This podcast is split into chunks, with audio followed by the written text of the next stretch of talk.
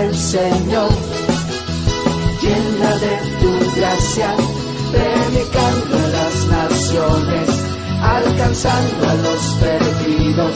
Soy la iglesia del Señor, edificando a tu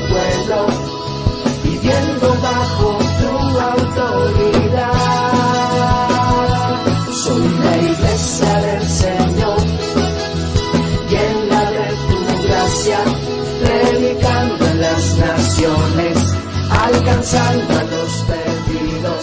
Soy la iglesia del Señor, edificando a tu pueblo, viviendo bajo tu autoridad.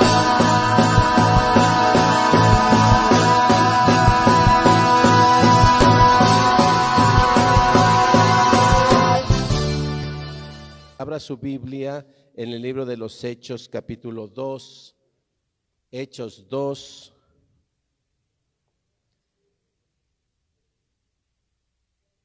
Y vamos a leer los versículos 38 al 40. El libro de los Hechos, capítulo 2. Versículos 38 al 40. Gloria a Dios. Vamos a leer este texto que se refiere a el cumplimiento de una promesa que Dios le había hecho al pueblo de Israel.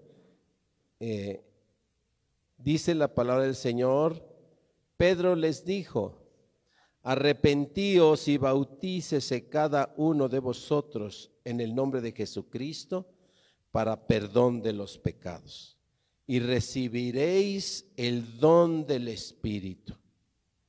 Porque para vosotros es la promesa, y para vuestros hijos, y para todos los que están lejos, para cuantos el Señor nuestro Dios llamare. Y con otras muchas palabras testificaba y les exhortaba, diciendo, sed salvos de esta perversa generación. Sed salvos de esta perversa generación. Gloria a Dios. Puede tomar su lugar.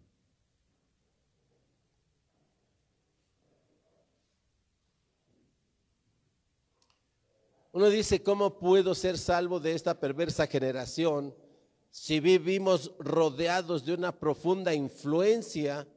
Vivimos rodeados de un manipuleo a través de tantos medios de difusión. El Internet, las redes sociales, la prensa, el cine, etcétera, etcétera. Estamos bombardeados. Y cuando usted analiza toda la programación de las distintas cadenas televisivas, es raro que usted encuentre una programación donde se proclame el reino. Son muy escasos los tiempos de transmisión dedicados a la proclamación del Evangelio. La mayoría de todos los medios de comunicación están enfocados a distraernos. No me diga en este tiempo que estamos viviendo. Es importante leer los tiempos. Estamos a unos días, estamos ya en una celebración, ya vemos movimientos por las calles, ya vemos movimientos por todos lados que distraen a la gente del Evangelio.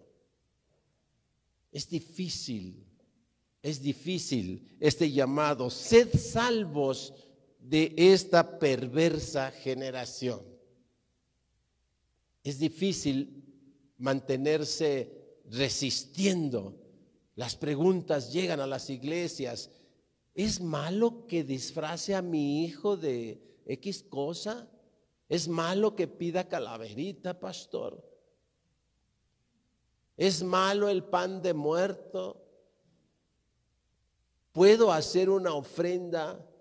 ¿Puedo ir a cantar y llevar un, un pomito allá al panteón? Sí. E, es, es, difícil porque vivimos bombardeados. ¿Y, qué hay del, del eh, de la calavera esta, de la... De, si me das un dulcecito, ¿verdad? ¿Podemos hacer una fiesta de disfraces? de brujas y de todo eso. Puedo ir una rodada ahí donde eh, van todos disfrazados, eh, eh, etcétera, ¿verdad? ¿Qué tiene de malo el ejercicio físico, pastor? Qué difícil mantenerse salvo de esta generación perversa. Sí estamos viviendo tiempos complicados. No nos dan tregua porque apenas pasa esta festividad y la que sigue y la que sigue y la que sigue y todo el año. No hay tregua. Y cuando hay alguien, un espacio entre estos tiempos, ¿verdad?, de distracción y de desviación, nos meten conciertos y nos meten festivales y nos meten una serie de cosas, para no darnos tregua. Pero el reino de Dios permanece. Pero el reino de Dios sigue vigente y sigue estando aquí y se sigue estableciendo en la tierra. No obstante todas esas cosas, el reino de Dios se sigue estableciendo. Y el reino de Dios sigue avanzando como el, el amanecer, la aurora, ¿verdad? Que dice que amanece como un pequeño destello y va creciendo hasta que va a llegar el momento en que el sol esté en el cenit. El reino eh, eh, eh, implementado en la tierra en todo su esplendor. La segunda venida de Jesucristo y todos lo verán, ¿verdad? Etcétera, etcétera. Todo eso sigue avanzando.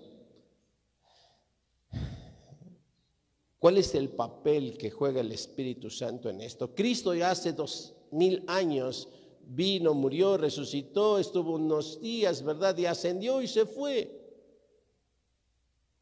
Pero había la promesa, había la promesa de derramar el Espíritu de Dios. Había la promesa de cambiar el corazón de piedra por un corazón de carne. Y vino el cumplimiento de la, de la promesa. Por eso leemos en este texto, Pedro les dijo, arrepentíos y bautícese cada uno de vosotros en el nombre de Jesucristo para perdón de pecados y recibiréis. Y recibiréis el don del Espíritu Santo. Una pregunta que voy a hacer que quisiera unos segundos que usted la meditara y pudiera contestarse con toda honestidad. ¿Ya recibió usted el don del Espíritu Santo?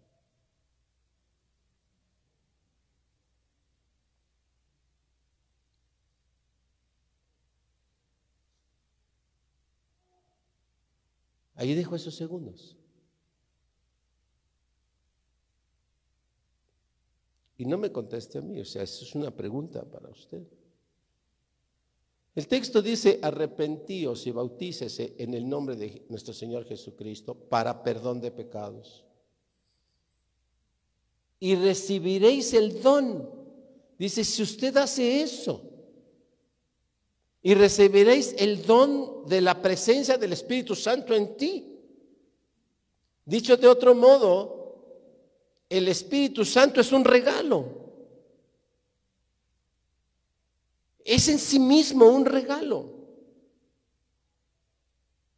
Solo se necesita arrepentirse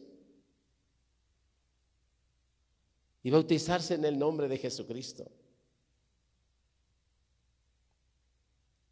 Y recibiréis el don, el regalo del Espíritu Santo y va a morar en ti Cuando hacemos esta pregunta es, dejo unos segundos ahí porque sí requiere de un pequeño tiempo ahí de meditación. Decirle a alguien, ya mora, ya recibiste el Espíritu Santo en ti, ya mora el Espíritu Santo en ti, recibiste ese regalo, es equivalente a decir, ya te arrepentiste ¿Ya te arrepentiste? Porque cuando alguien se arrepiente, hay la promesa de que va a recibir el regalo del Espíritu Santo ahí.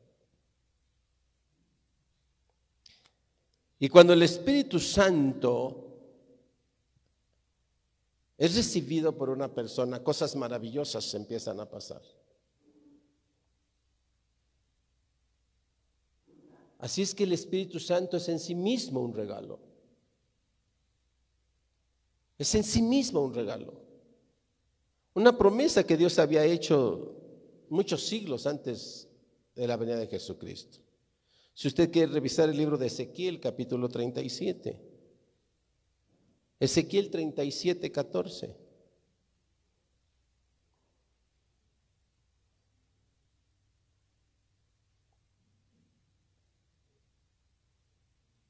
Dígame cuando lo tenga.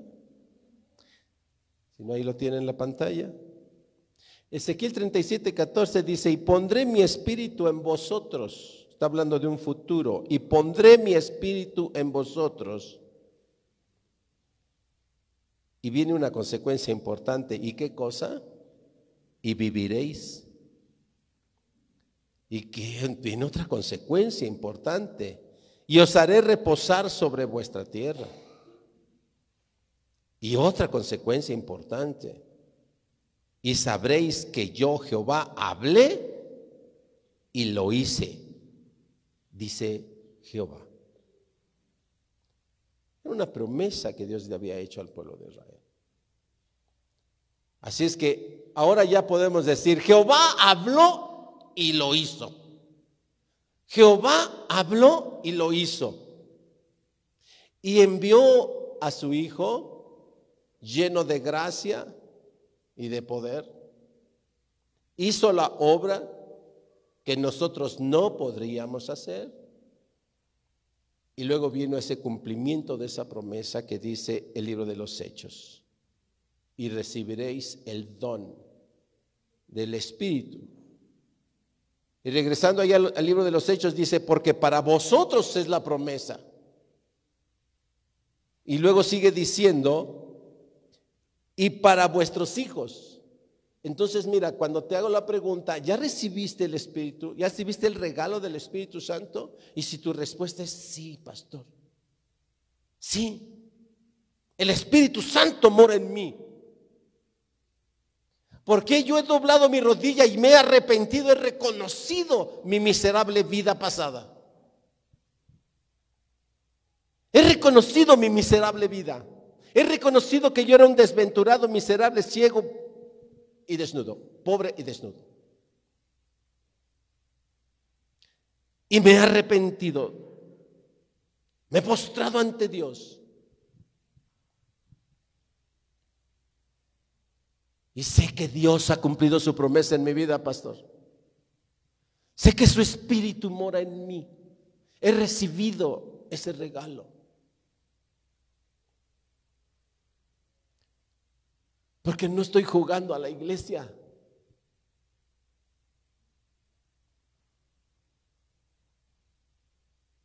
Pero ese regalo se recibe solamente a través de la obra de Jesucristo. Sé que lo he recibido no por mí, no por mi poder, mis obras, sino por la obra del Señor que hizo Él por mí. Ahí mismo en el libro de los Hechos, el mismo capítulo 2, versículo 28, mueva sus hojitas ahí de su Biblia. Hechos 2, 28.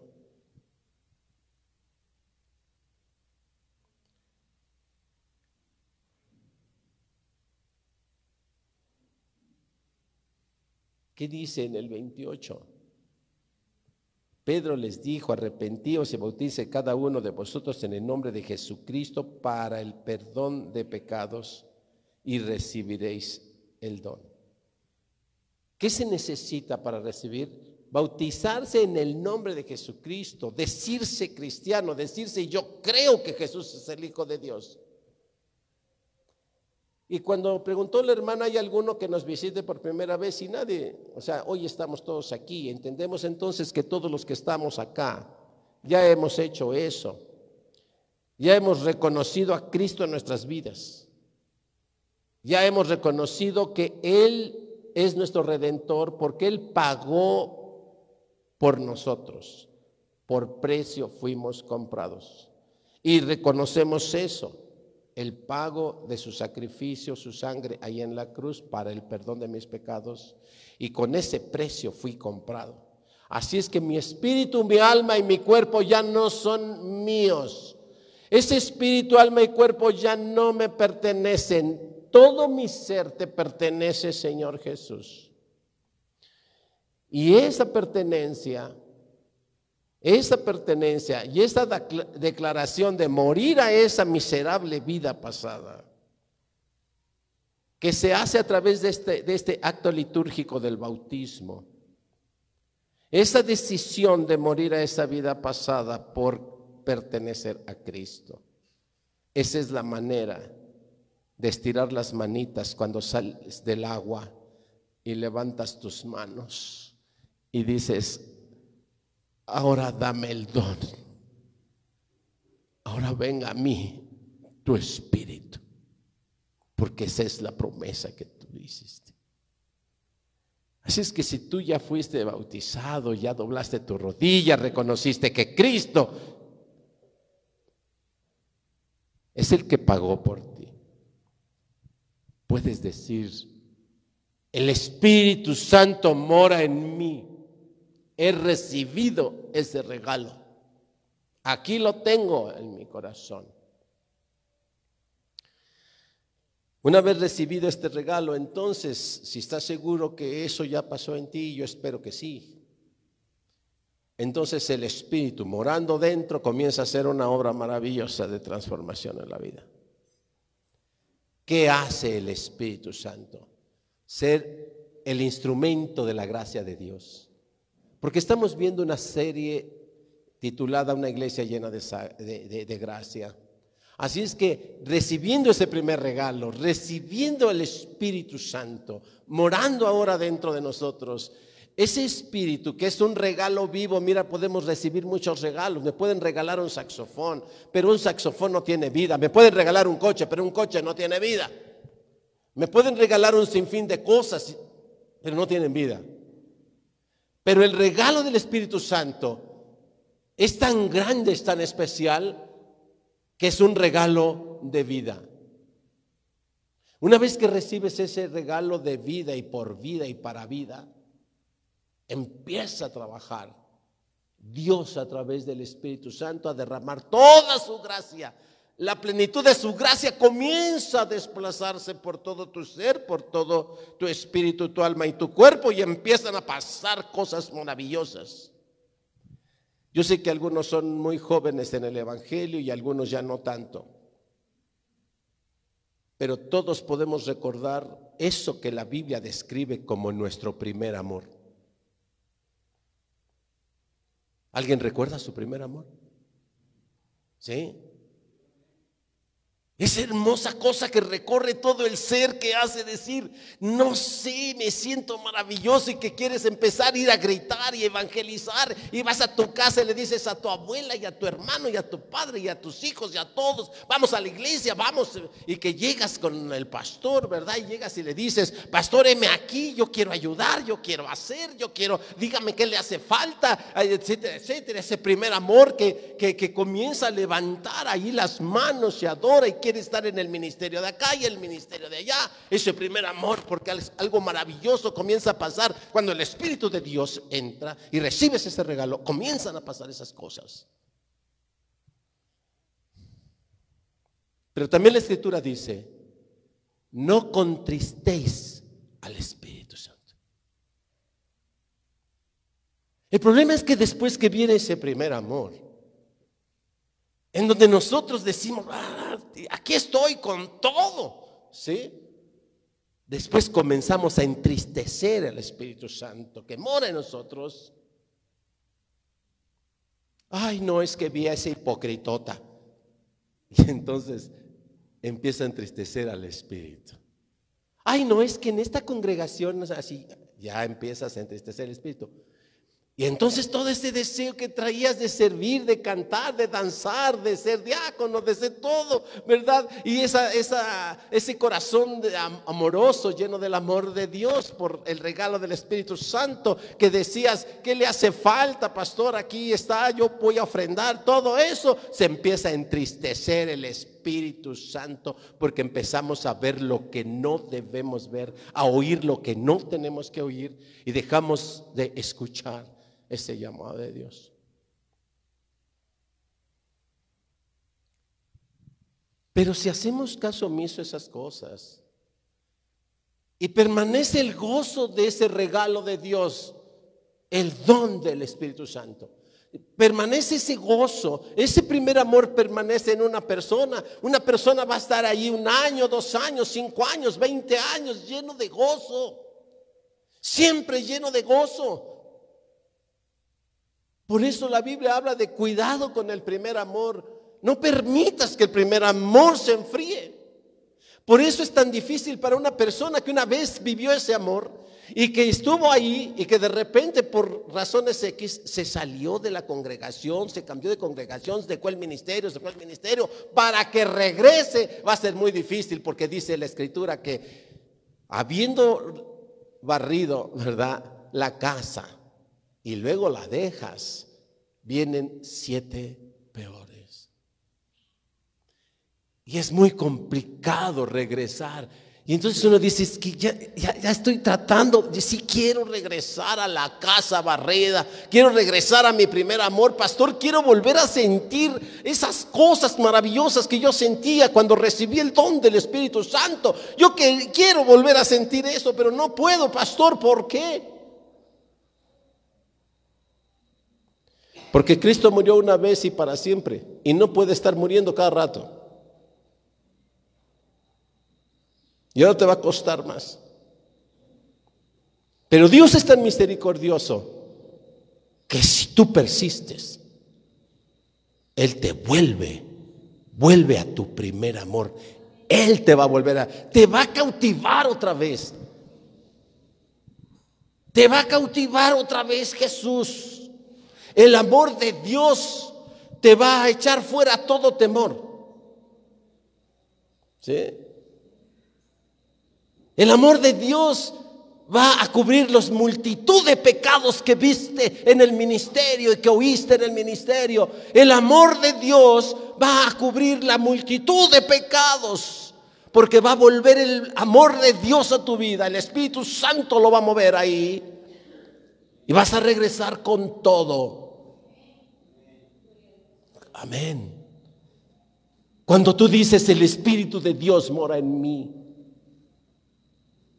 Me he apartado de tus estatutos, me he apartado de tus mandamientos, me he extraviado, pero vuélveme el gozo de tu salvación, Señor. Decía David, postrado, vuélveme el gozo de tu salvación. Vuélveme el gozo de ese primer amor que quería gritar a todo el mundo lo hermoso que es adorar a Dios, servirle a Dios entregarse a Dios. Vamos a hacer una listita y medítelas. Una listita de las cosas que, empiezan a pasar cuando recibimos ese regalo, la presencia del Espíritu. Y el Espíritu comienza a moverse ahí dentro de ti. La primera obra es sacarnos de la esclavitud y hacernos libres. Y mire, Dios dio un canto para este tiempo de alabanza en este domingo, hablar de la libertad libre. Gálatas 4, 6 al 7.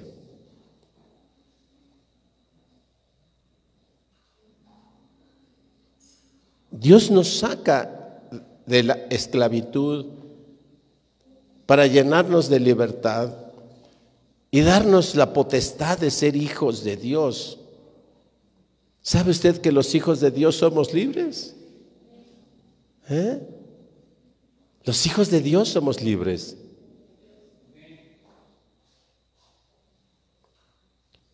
Dice Galatas 4, 6 al 7.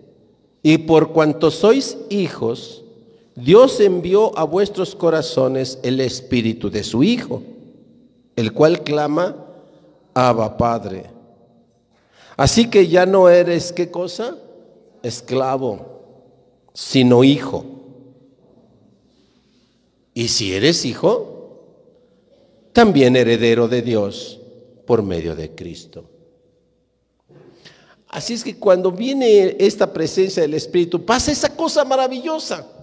Yo ya no soy esclavo del alcohol, yo ya no soy esclavo de las drogas, yo ya no soy esclavo del celo, yo ya no soy esclavo de la avaricia, yo ya no soy esclavo de la infidelidad, no soy esclavo de la mentira. Yo ya no soy esclavo. Tal vez mienta, tal vez algún momento tome, pero no soy esclavo. El pecado no se enseñoreará más de ti. Ya no soy esclavo del rencor, no soy esclavo del resentimiento, ya no soy esclavo de eso, yo soy hijo de Dios, soy libre.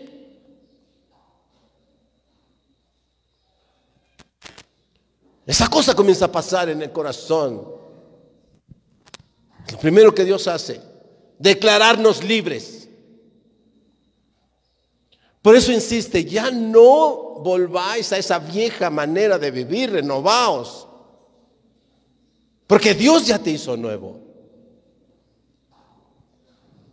La siguiente obra de gracia que comienza a hacer el Espíritu Santo una vez morando en nosotros es la redención de Dios. Es decir, pagar el precio de nuestro pecado para recuperarnos. Y a pesar de carecer de valor, porque ¿qué valor tiene el hombre? La Biblia dice que es el hombre para que lo visites. El hombre es un gusano. No tenemos valor ninguno.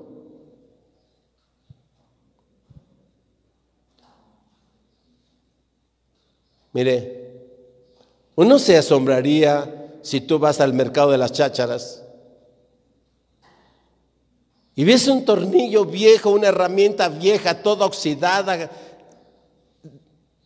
quebrándose, pudriéndose ahí. ¿Qué vas a pagar por una cosa como esas? Ahorita se vienen tiempos donde hay gente que va y dice, ay, esa bicicletita, pues si la pinto, si la lijo, si le cambio, si le pongo, si le hago, a lo mejor medio le sirve a mi hijo. Pero dices, es que verdaderamente es inservible, está toda oxidada, está ya picada. Ya no tiene las cuerdas ahí del eje, ya no le sirve nada. ¿Qué pagarías por una cosa así? Y Dios viéndonos así, todos llenos de moho, oxidados, quebrados, así, recuerde que hemos estado predicando acerca del concepto del qué es la palabra miserable. ¿Sí? Porque dice ahí en Apocalipsis, tú crees que tú dices que te has hecho rico y no necesitas nada y no te das cuenta que eres un pobre, un desventurado, miserable, pobre, ciego y desnudo. ¿Verdad? Y entonces así de miserables el Señor hace una obra maravillosa en nuestras vidas. Es un miserable apestoso, pobre, ciego y desnudo y desventurado. ¿Cuánto vales? ¿Cuánto vales en el mundo? Ahora entiendes por qué vamos por el mundo y decir, es que nadie me valora, pues porque no vales nada.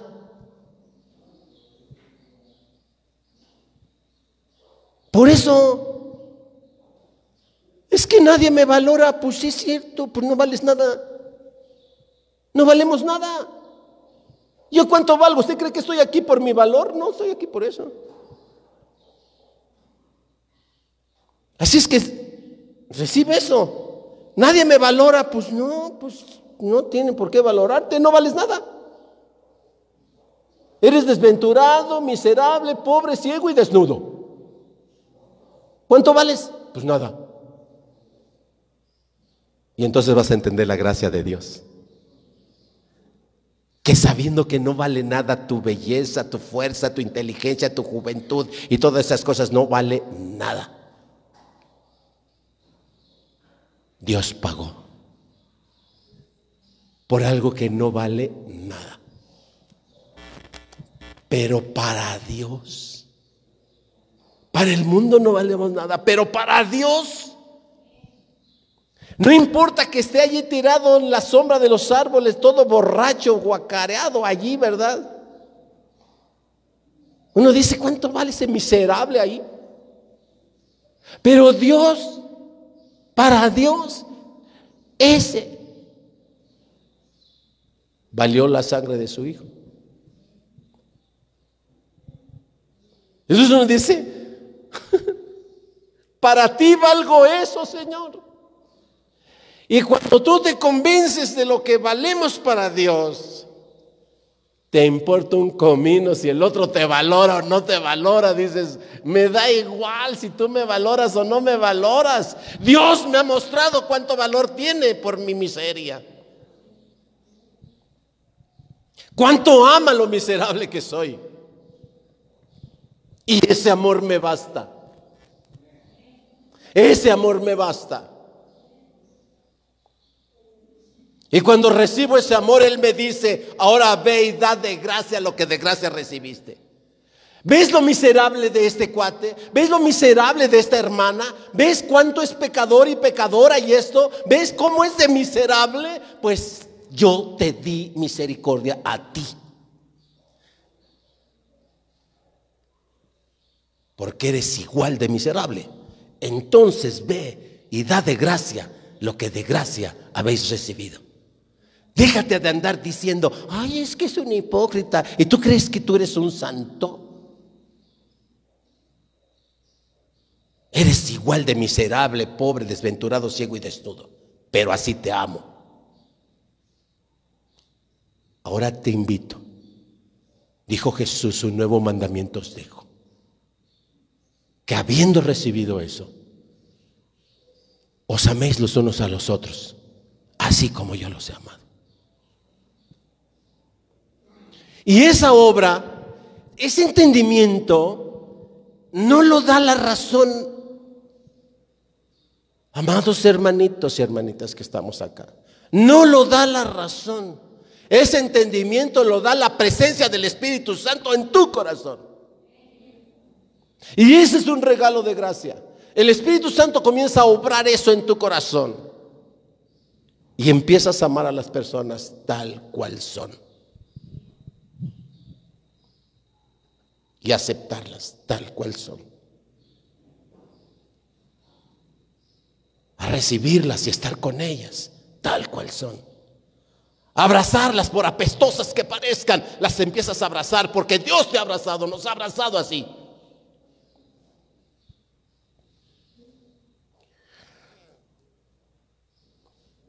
Corintios 7, 23 al 24. Primera de Corintios, perdón, sí. 7, 23 al 24.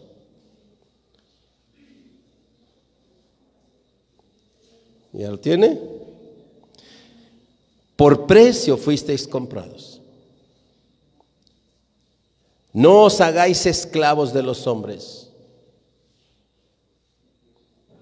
Cada uno, hermanos, en el estado en que fue llamado así permanezca para con Dios.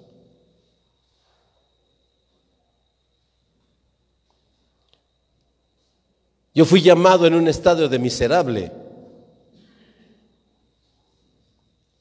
Era un pobre, desventurado, miserable, ciego y desnudo. Eso era. Así fui llamado. Y así permanezco. Reconociendo que eso soy. Pero que por la gracia de esa promesa del derramamiento del Espíritu en mí, Dios me cubre. Todo eso con el manto de la preciosa sangre de Cristo. Y a través de ese manto Él me ve limpio. No tengo yo que hacer nada. La obra la hace el Espíritu en mí. Por eso dice que así como fuiste llamado, así permanece. No te creas que porque ya estás en el Evangelio, tu condición ha cambiado. No te creas que porque ya estás en el Evangelio, ahora ya dejaste de ser eso. No te creas. Porque cada vez que creyéramos que hemos dejado de ser eso, estaríamos rechazando cada vez más la obra de Cristo, hasta llegar el momento en que creeríamos que ya somos santos y que entonces ya no necesitamos la sangre de Cristo y que entonces ya podemos juzgar a todos. Pues es tan terrible en las iglesias el juicio y la murmuración. Porque entonces no has permanecido como fuiste llamado. Ahora ya te consideras santo. Ahora ya no quieres dejar que una persona toque porque no lo merece. Ya no quieres dejar que una persona ore porque no lo merece. Ya no puedes dejar que una persona dance porque no lo merece. Ya no puedes dejar que una persona predique porque no lo merece. Si nadie está aquí por méritos. Por gracia. Por gracia. Por gracia. Amén. El Espíritu Santo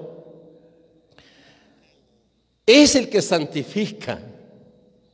Él es el que va haciendo la regeneración en la persona. No es mi inteligencia, mi buena voluntad y todo eso. Es la voluntad de Dios obrando a través del Espíritu en la vida de las personas. Y si todavía ves que tu hermana, que tu hermano aún no hace las cosas que dice la palabra de Dios, y tú crees que ya hizo esa obra en tu vida, entonces reconocerás que debes tener paciencia. Porque si no tienes paciencia para esperar a esta hermana pecadora, para esperar a este hermano pecador, hipócrita y perverso, y no tienes paciencia para esperar que la obra del Espíritu Santo se está haciendo en la vida de tu hermano como se está haciendo en la tuya. Entonces todavía también está incompleta la obra en tu propio corazón. Porque todavía no tienes la paciencia, que es el fruto del Espíritu. Amén. Segunda de Corintios 3, 17, 18. Segunda de Corintios 3, 17, el 18. Dice la palabra del Señor, porque el Señor es el Espíritu. Y donde está el Espíritu del Señor, ahí hay qué cosa? Libertad. Por tanto, ese es el fundamento. Cuando suceden estas cosas, dice, por tanto, nosotros todos, mirando a cara descubierta como en un espejo la gloria del Señor, somos qué cosa? Transformados de gloria en gloria en la misma imagen como por el Espíritu del Señor. Wow. Somos transformados de gloria en gloria. Tratando de hacernos, buscando el Señor hacernos a la imagen de Dios revelada a través de Cristo Jesús. Esa obra la hace el Señor. No la hace el pastor y no la hace el... Es que el pastor que hace, mira, ese hermano ahí sigue eh, haciendo cosas incorrectas, actuando, juzgando y diciendo y haciendo cosas acá y diciendo cosas allá. El pastor que hace nada más predicar. La obra la hace el Espíritu ahí.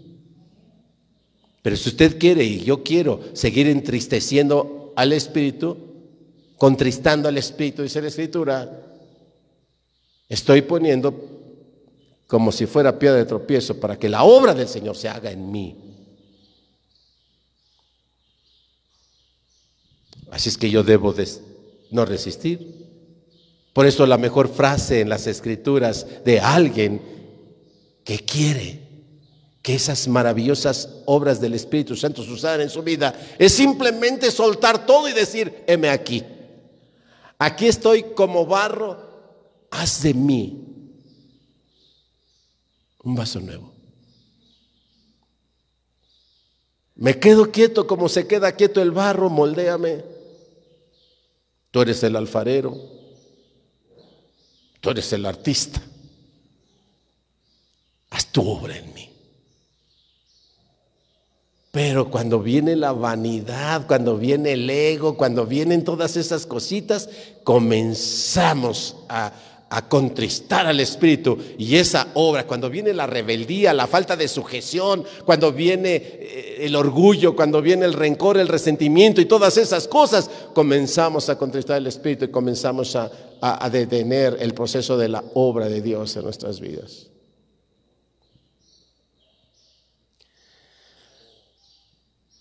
La presencia del Espíritu Santo regenera entonces, como estamos viendo, regenera al creyente.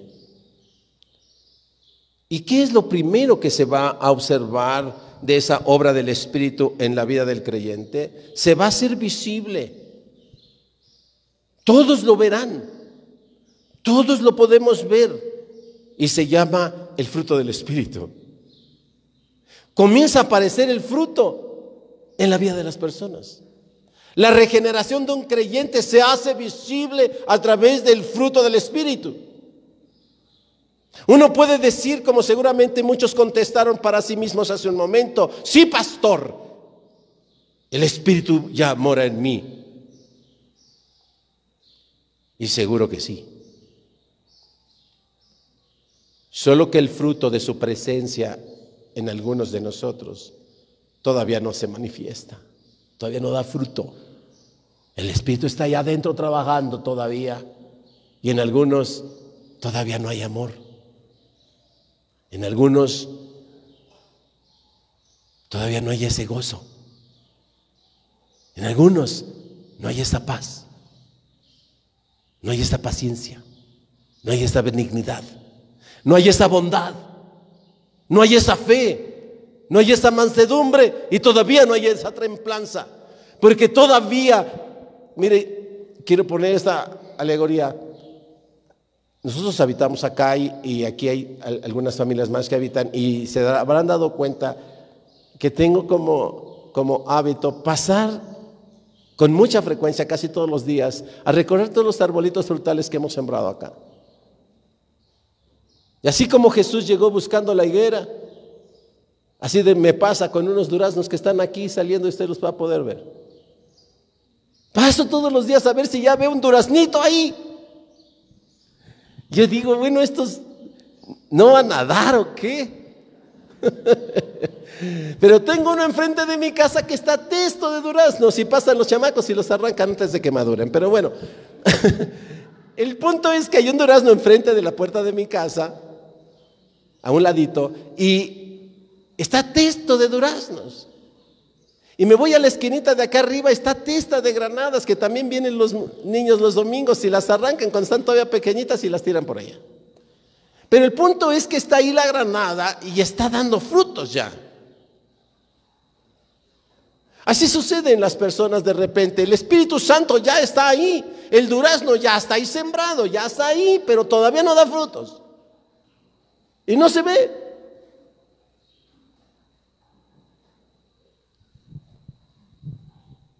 Así es que el fruto del Espíritu es la manifestación de su presencia.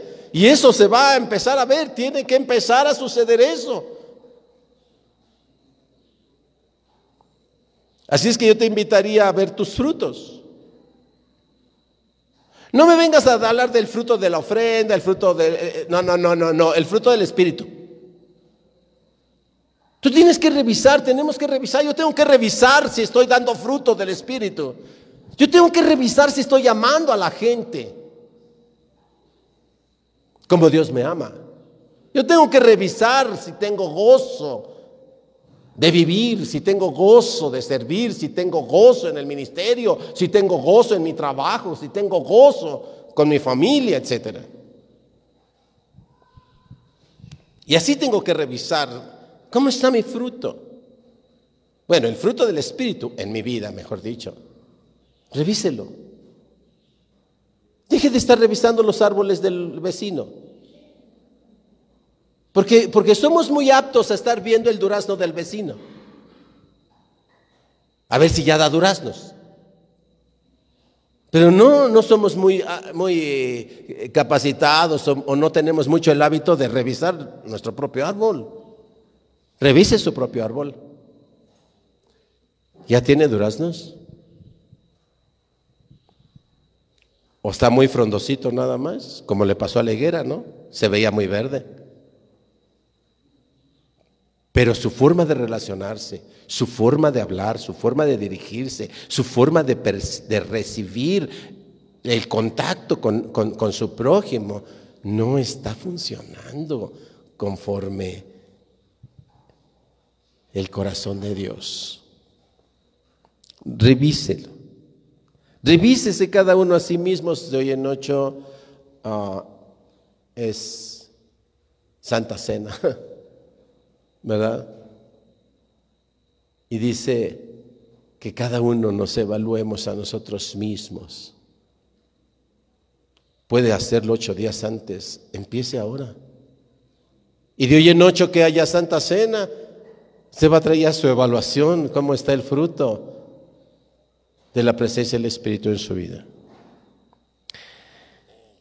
Gálatas 5:22, ya no lo busque, ya los mencioné, ahí están los 22 y 23, los nueve elementos del fruto del Espíritu Santo en la vida de las personas. Si todavía trae usted el odio contra su padre, si todavía trae usted el resentimiento contra su esposa, contra su esposo, si todavía trae usted ese coraje contra su líder, ese coraje contra la célula, contra la iglesia, contra el pastor, contra la vecina, contra el vecino, si todavía trae esas cosas ahí, es conveniente regresar a este texto del libro de los Hechos. Y Pedro les dijo, arrepentíos, arrepentíos. Hace un rato en la administración de la alabanza el hermano decía, es tiempo, cierre sus ojos, es tiempo. Perdone, libere, suelte, saque fuera, échelo, aléjelo de usted. Es tiempo. Y el fruto del Espíritu se va a empezar a manifestar.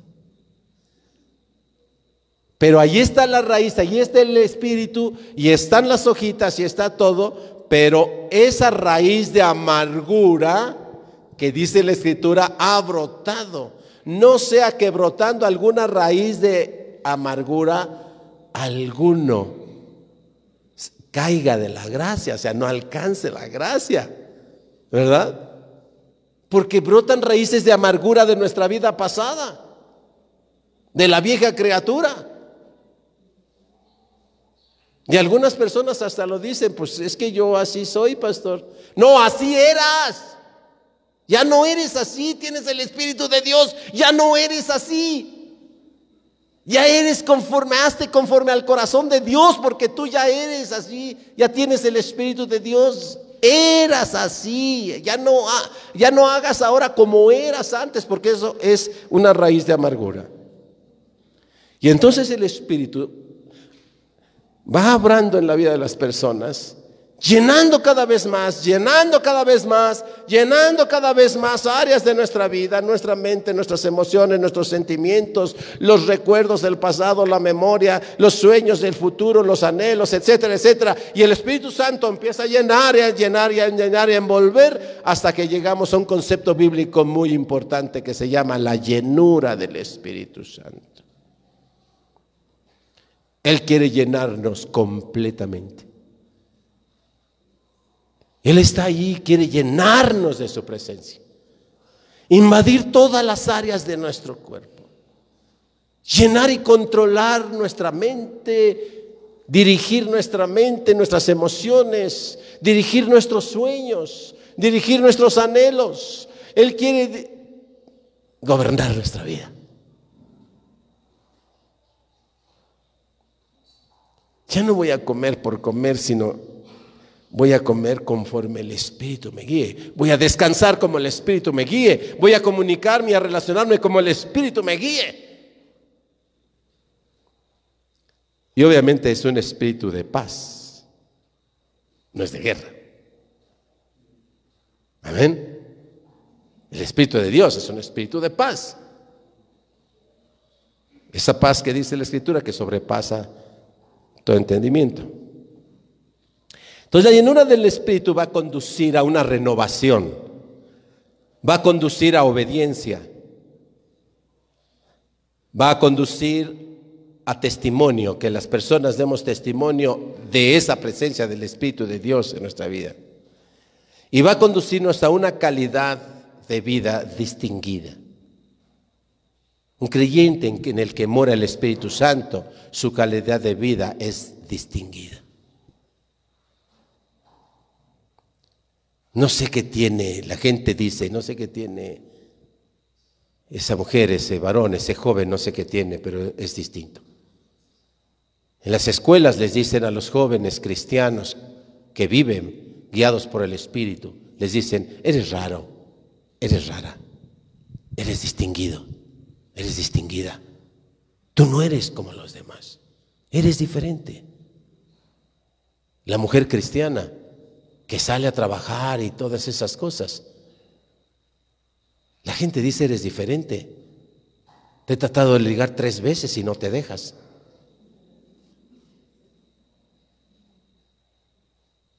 Porque el Espíritu Santo mora ahí. Este trabajador es distinto. Es diferente este trabajador. No tengo que pedirle que se quede un tiempo extra, lo hace con mucho y siempre está cantando, ahí no sé qué canta, ahí no sé qué, que a su Dios, que no sé qué, pero está ahí, ¿verdad? Y hace el trabajo con gozo y alegría y no me está cobrando horas extras. es diferente. El Espíritu de Dios mora ahí. Y te piden una milla, caminas dos, etcétera, Y usted sabe todas esas cosas que hace el Espíritu Santo en la vida de las personas. No sé qué tiene este comerciante, pero de verdad, o sea, me pesa y me pesa kilos de aquilo. Porque el Espíritu de Dios mora en él y conoce la Escritura y el Espíritu de Dios le dice, dice, ¿qué dice la Escritura al respecto? Peso exacto, ¿eh? Medida exacta, dice el Señor. Eso es lo que yo bendigo. ¿Eh? El Señor dice, yo no bendigo cuando vendes kilos de 900 gramos. ¿Sí? porque estás robando. Peso exacto, pesa exacto. Pero es que a mí, Señor, pues no me lo venden exacto. Usted vende exacto. Porque usted es cristiano. Usted tiene el Espíritu Santo ahí. Entonces la gente dice, ese comerciante es distinto. Tiene una calidad de vida distinguida. No sé, pero cuando vamos a su casa, pues no se oyen majaderías en su casa. Como que son raros en esa casa, no, no dicen majaderías. ¿Ah? Porque el Espíritu Santo mora ahí. Entonces el Espíritu Santo nos da una calidad de vida distinguida. Y cuando somos eso nos convertimos en lo que dice la Escritura, luz del mundo y sal de la tierra. Se distingue el cristiano. Y entonces la gente por eso comienza a convertirse. Cuando ve eso dice, vi la luz. El Espíritu Santo hace eso en tu vida. Y entonces he escuchado personas que dicen, yo vi a aquel hermano, aquella hermana y no sé, pero yo veía una luz que le cubría, un resplandor que estaba allí con el hermano, con la hermana y me alejé, yo veía por encima de esa casa, veía como, como una luminaria, como un fuego allá arriba en ese lugar.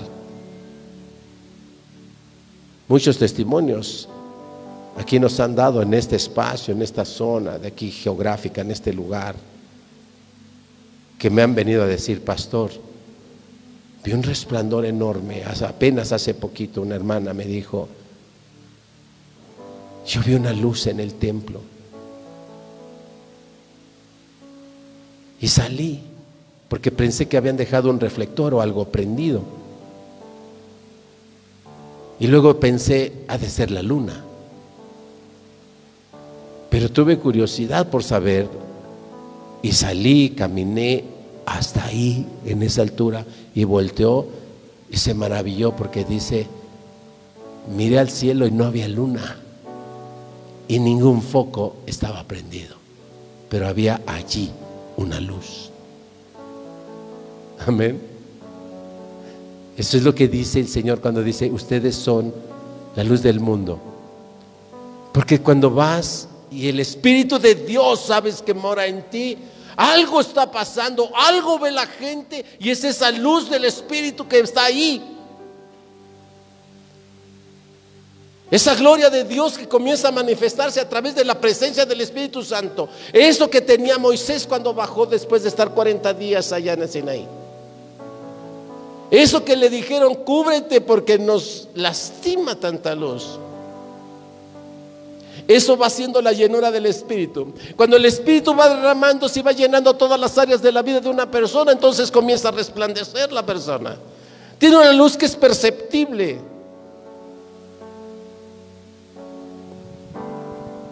Es la luz del Espíritu. Buscar la llenura del Espíritu es un mandamiento, ¿sabía usted? Que Dios nos manda que busquemos la llenura del Espíritu Santo. Él nos anhela celosamente. Él quiere estar en nosotros. Quiere llenarnos. Nos anhela celosamente. Pero nosotros lo contristamos, de repente, decía hace un rato, y de repente no anhelamos, no buscamos su presencia como Él quiere estar presente en nosotros. Por eso la Escritura nos enseña y nos dice, busca la llenura del Espíritu Santo, busca la llenura del Espíritu Santo. ¿En dónde dice eso, pastor? Efesios 5, 18.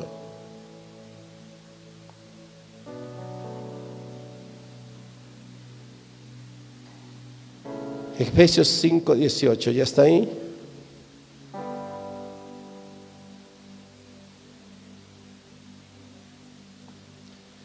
Dice la palabra, no os embriaguéis con vino, en lo cual hay disolución. Todos tenemos contacto con gente con problemas de adicción al alcohol. Y sabemos cómo somos cuando estamos dominados por el vino. Hay disolución. Es decir, nos volvemos quebrantadores de todo tipo de norma ética, moral y respeto. No respetamos nuestra propia vida, no respetamos la vida de los demás, no respetamos nada. Nos volvemos disolutos. Hay disolución. Por eso dice, no os embriaguéis con vino en lo cual hay disolución. Antes bien, sed llenos del Espíritu Santo. Es un mandamiento. Sean llenos del Espíritu Santo. No te llenes de, de, cualquier porquería. Dice, llénate del Espíritu Santo. Porque el Espíritu a la verdad está dispuesto. Porque el Espíritu de Dios nos anhela celosamente. Porque es una promesa que Dios tuvo para ti. Y tenemos razones poderosísimas bíblicas para, para creer y buscar esto. Sed llenos del Espíritu Santo. Le dejo unos segundos reflexionando eso. ¿Qué tan lleno? Si usted dijo hace rato, sí, pastor, el Espíritu Santo mora en mí. Entonces cerremos con la pregunta. ¿Y ya te llenó por completo? o mora en un rinconcito de tu corazón como en el rinconcito donde metemos un regalo que no nos gusta. Yo tengo regalos que no me han gustado, que me han dado y no me gustan. ¿Y sabe dónde los tengo? En un rincón que ya ni me acuerdo cuál. Tan olvidado que ya ni me acuerdo cuál. Pero cuando me dan un regalo que disfruto, que me gusta, etcétera, ese no lo guardo en un rincón. Hay veces que me regalan una camisa, un suéter, y así me lo pongo inmediatamente. Así es que cuando alguien recibe el Espíritu Santo con gozo y con alegría, no esconde ni, ni, ni guarda ahí en un rincón Allí está el Espíritu Santo en tu vida, sí, pero está llenando toda tu vida. Está llenando toda tu vida.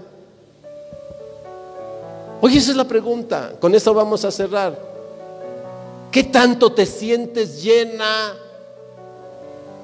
lleno del Espíritu Santo llenando todo tu ser? ¿Qué tanto? O nada más te llena, porque yo escucho gente que viene los domingos porque dice, yo voy los domingos porque escuchar me llena. O sea, te llenas el domingo y te vacías de lunes a sábado, ¿cómo? ¿No? ¿Qué tanto el Espíritu de Dios te llena? Y cuando te llena el Espíritu Santo, te llena hoy, te llena mañana, te llena en la mañana, te llega en la noche, te llena todo el día. Amén. Piensa en eso. Y recuerda lo que dice el texto. Más bien, antes bien, sed llenos del Espíritu Santo. Busca la llenura. Y te voy a decir cuatro cosas hermosas que pasan cuando la llenura del Espíritu se va manifestando en la vida de las personas. Primeramente, es una experiencia consciente del poder de Dios. Cuando tú reconoces la llenura del Espíritu Santo, sabes que hay el poder del Espíritu Santo, se hace consciente en tu vida y se manifiesta y se siente y se vive. Y entonces puedes enfrentar las circunstancias con el poder del Espíritu Santo que sabes que mora en ti. Porque la llenura del Espíritu está en ti, entonces puedes enfrentar cualquier tipo de situaciones, las puedes enfrentar no por tus fuerzas, sino por el poder del Espíritu, dice la palabra. No es con ejércitos, dice la palabra, sino con el poder de su Espíritu. Y cuando tú dices, el Espíritu mora en mí, puedes encontrar dificultades, puedes encontrar problemas, amenazas y demás, pero sabes que el Espíritu Santo está llenándote y sabes que el poder del Espíritu Santo se va a manifestar y Él es tu castillo, tu fortaleza, tu pronto auxilio y Él va por delante como poderoso gigante, ¿verdad? Sabes que es el poder del Espíritu Santo ahí. Y no va a pasar nada. Que Él te guarda. Amén. Cuando vives la llenura del Espíritu Santo, constantemente tu vida va reflejando el carácter de Dios. El carácter de Cristo.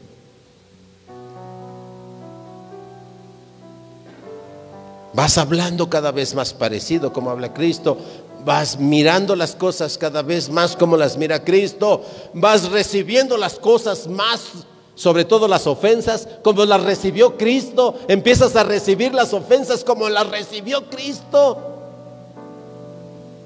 Y empieza a contestar a esas ofensas como Cristo contestó ante las ofensas y las acusaciones. El carácter de Cristo se va manifestando cada vez más conforme la llenura del Espíritu va llenándote todo tu ser. Así es que con estas líneas ya puedes evaluarte y decir cómo está la llenura del Espíritu en tu vida. Tercer cosa,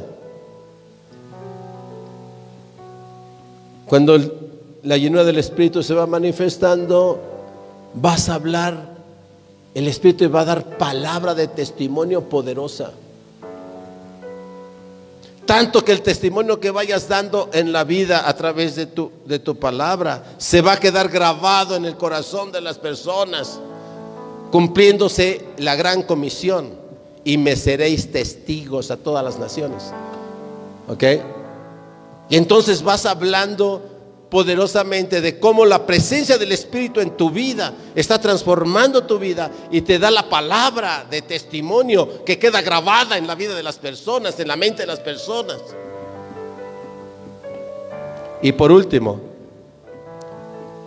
ser llenos del Espíritu Santo conduce automáticamente a la alabanza y a la adoración. Y decía en una de las series anteriores, y cuando el Espíritu de Dios se manifiesta en la vida de las personas, viene una explosión de alabanza. El corazón del creyente que está lleno del Espíritu Santo irradia alabanza, glorifica el nombre de Dios, alaba el nombre de Dios. Así es que mira tu alabanza. también ese es un indicador de la llenura de tu espíritu, del Espíritu Santo.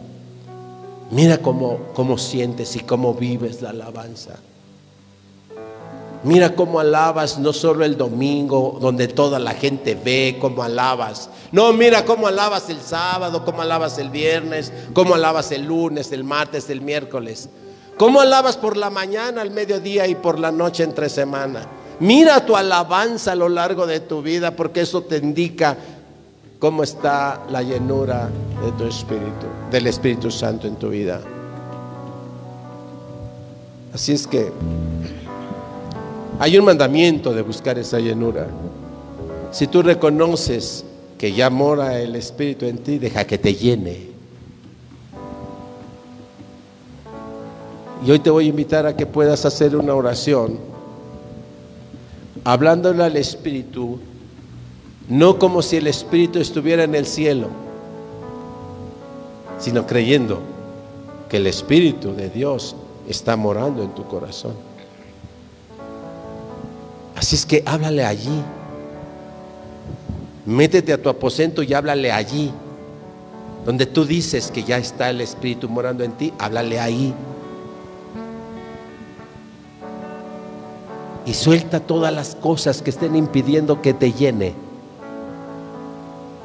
Y deja que ese espíritu que ya está en ti comience a moverse libremente en todo tu ser.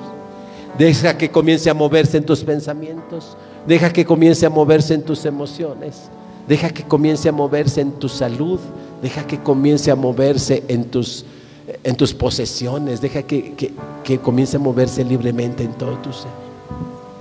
Y vas a empezar a experimentar esa llenura del Espíritu. Es un buen tiempo. Vamos a hacer esa oración. Solo a manera de un ensayo, porque la oración tú la puedes hacer, este tipo de oración tú lo puedes hacer al rato en tu casa, en tu devocional, por la noche, por la mañana, todos los días. Porque hay que buscar la llenura del Espíritu todos los días. Amén. Ahora vamos a hacer ese ensayo que hoy el Espíritu de Dios quiere instruirnos. Porque dice que para eso es útil la escritura, para instruir en justicia. Así es que cierra tus ojos.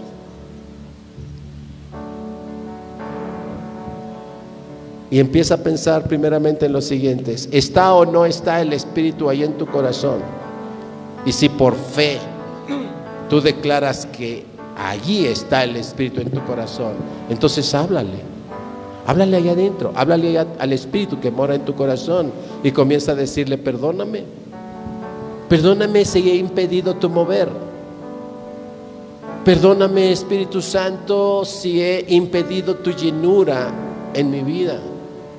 Perdóname si mi vanidad, mi prepotencia, mi orgullo, mi rencor, mi resentimiento, mis celos, mi avaricia, etcétera, etcétera, han estado impidiendo tu mover porque yo he hecho caso a esas cosas y no he escuchado y no he hecho caso a ti. Espíritu Santo, perdóname. Pero hoy suelto todos, Señor, porque el Señor, el Espíritu, es el Señor, dice. Espíritu Santo, Señor, hoy suelto todo y te pido, lléname.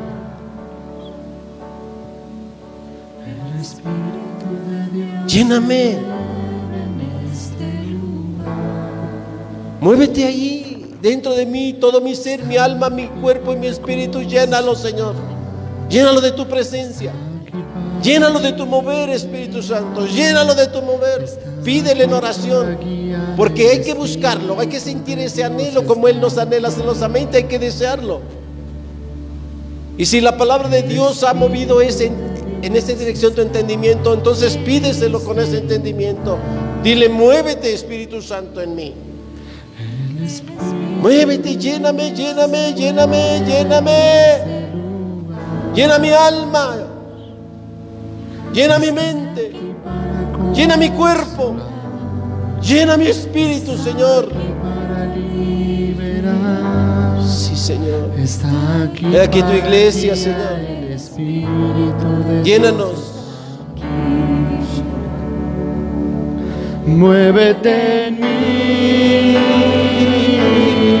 muévete en mí. Es una alabanza, es una oración, es un mi clamor. mente, mi corazón, llena mi vida de tu amor. Es todas esas cosas. Muévete en mí. Este canto es todas esas cosas en esta hora. Es un clamor, es una oración, es una súplica, es un llamado, es una necesidad, es alabanza, es adoración.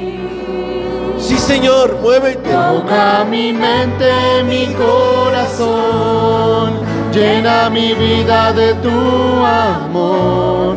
Muévete en mí, Dios Espíritu, muévete. Señor, muévete. Muévete en mí. Muévete. Muévete en mí. Muévete.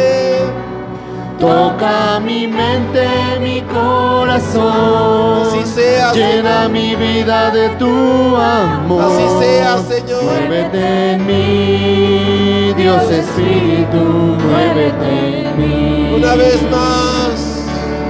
Muévete en mí.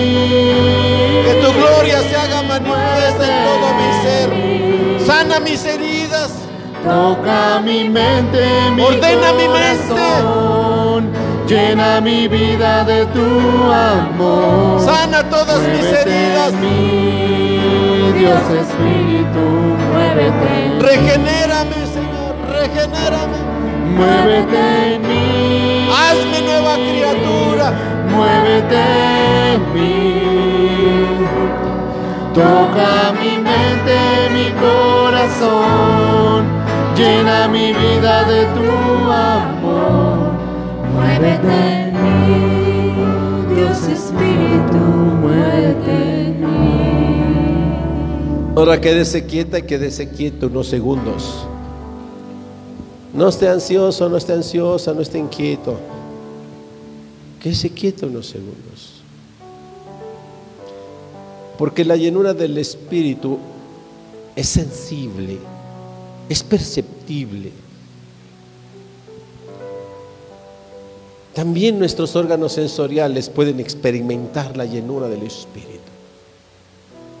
Pero hay que quedarnos quietos y callados. La llenura del Espíritu también trae susurros. El Espíritu de Dios puede hablarte, pero necesitas estar callada, necesitas estar callado. Apacigua el alma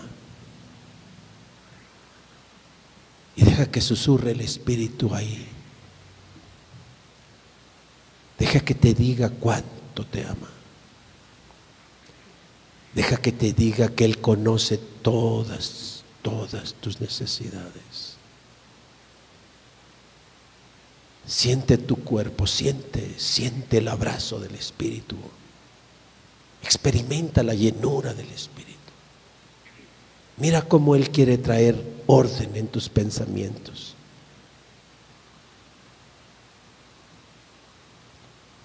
Mira cómo Él quiere hacerte descansar. Porque conoce cuán cansadas y cuán cansados estamos.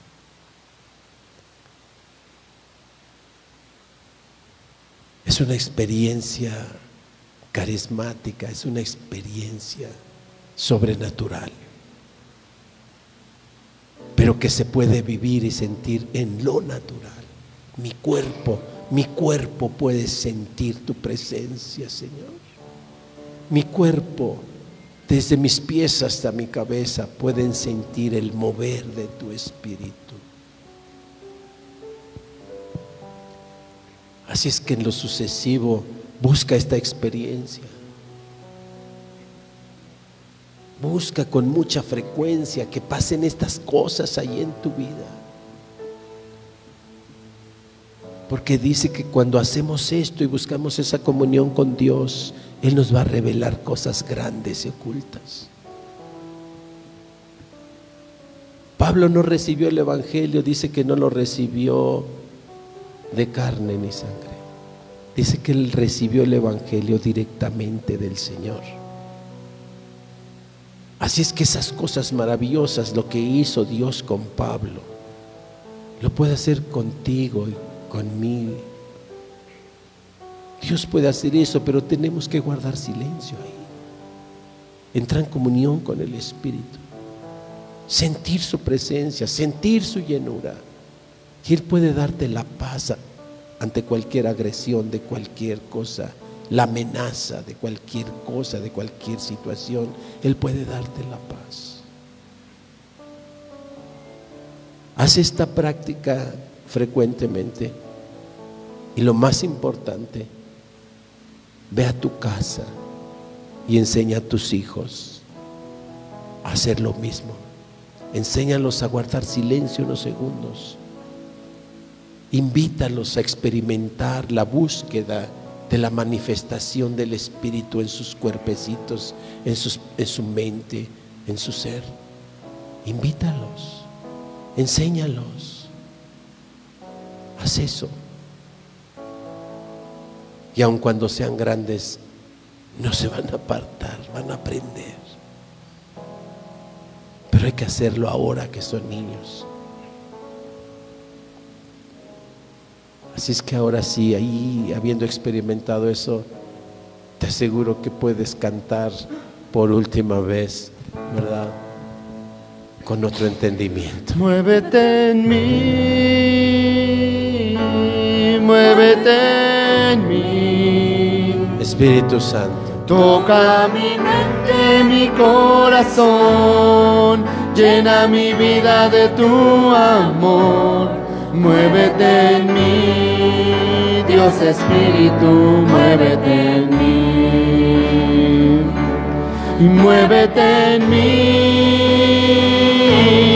muévete en mí. Toca mi mente, mi corazón, llena mi vida de tu amor. Muévete en mí, Dios Espíritu, muévete en mí. Muévete en mí. Y dime si no, cuando sientes eso, sientes en tu corazón un estallido de adoración, un estallido de alabanza, y sé que le vas a aplaudir así. Aplauden al Señor. Porque cuando el Espíritu de Dios mora y llena, la adoración es irresistible. No se puede resistir a la adoración. Amén. El Señor, llena de tu gracia, predicando las naciones, alcanzando a los perdidos. Soy la iglesia del Señor, edificando a tu pueblo, viviendo bajo tu autoridad.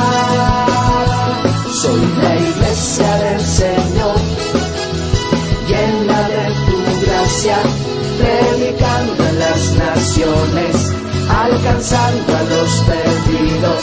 Soy la iglesia del Señor, edificando a tu pueblo, viviendo bajo tu autoridad.